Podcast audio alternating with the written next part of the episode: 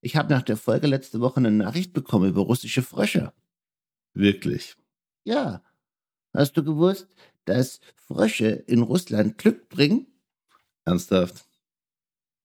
Ja, weil wir nur vorwärts und nicht rückwärts hüpfen können.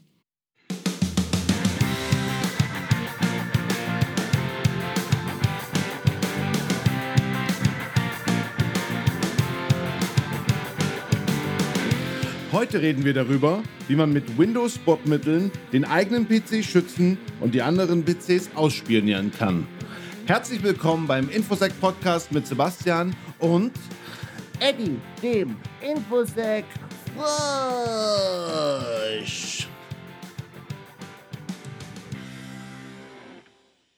Folge 8. Hallo Eddie. Hallo. Na, alles gut? Ja, lass uns anfangen.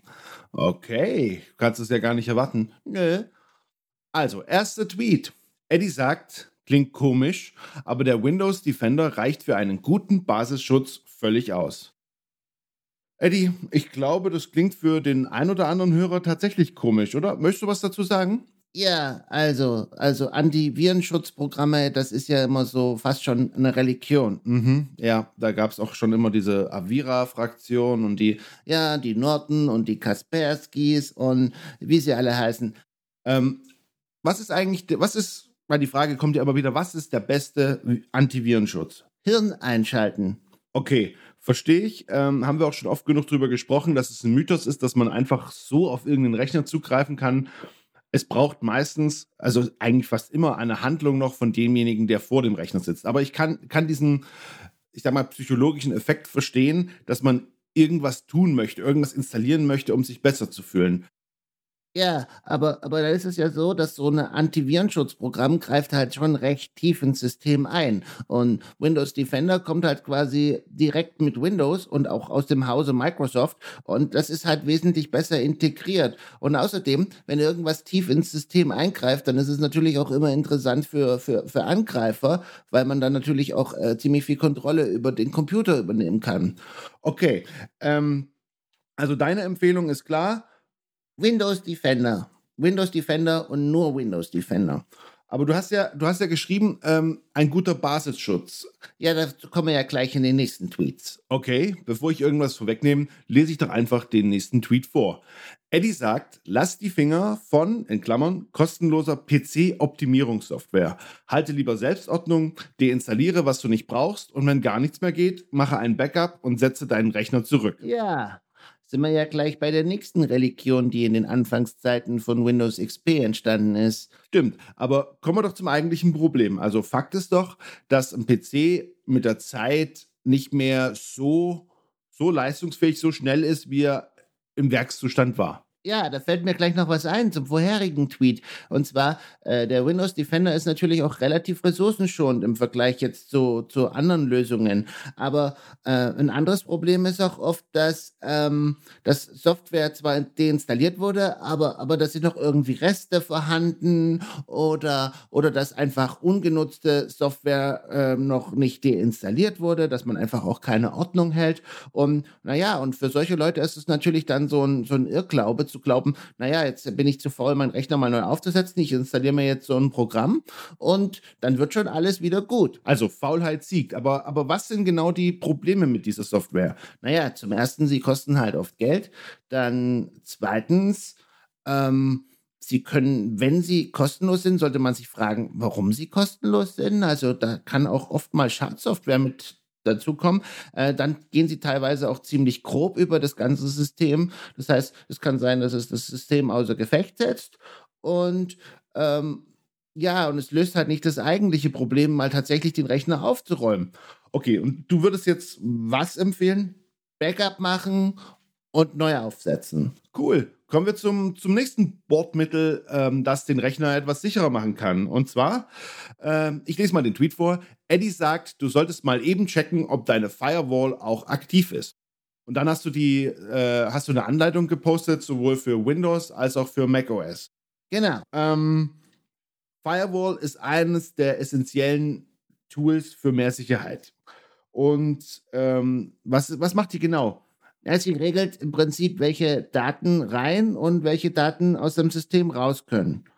Und tatsächlich ist es so, also zumindest bei mir auf dem Mac oder auch bei Windows, dass diese Firewall aus diversen Gründen immer mal wieder deaktiviert ist.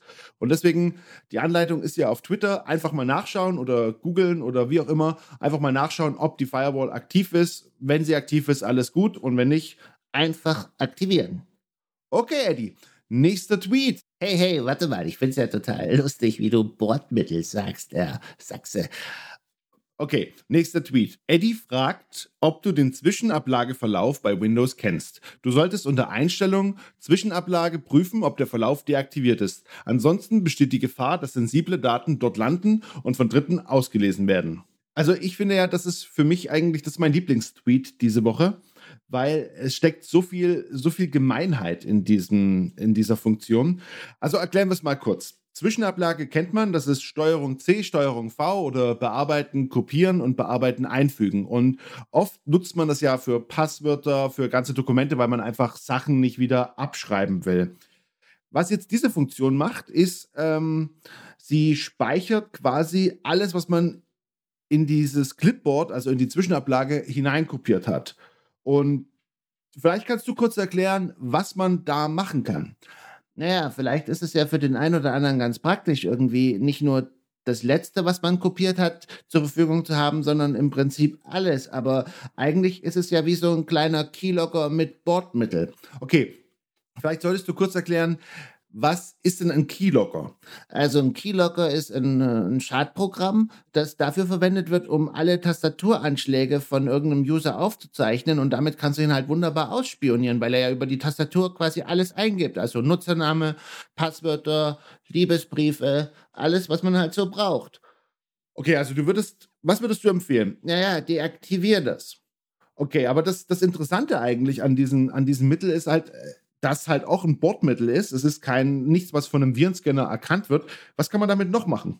Naja, man, man könnte jetzt auch wunderbar die, die Kollegen damit ausspionieren. Also du gehst einfach zum PC deines Kollegen, der vielleicht niemals Windows L drückt, wenn er den PC verlässt, dann aktivierst du diese Funktion und dann lässt du ihn einfach einen ganzen Tag arbeiten und am Ende des Tages guckst du mal, was alles so in seinem Zwischenablageverlauf ist. Schon ziemlich gemein.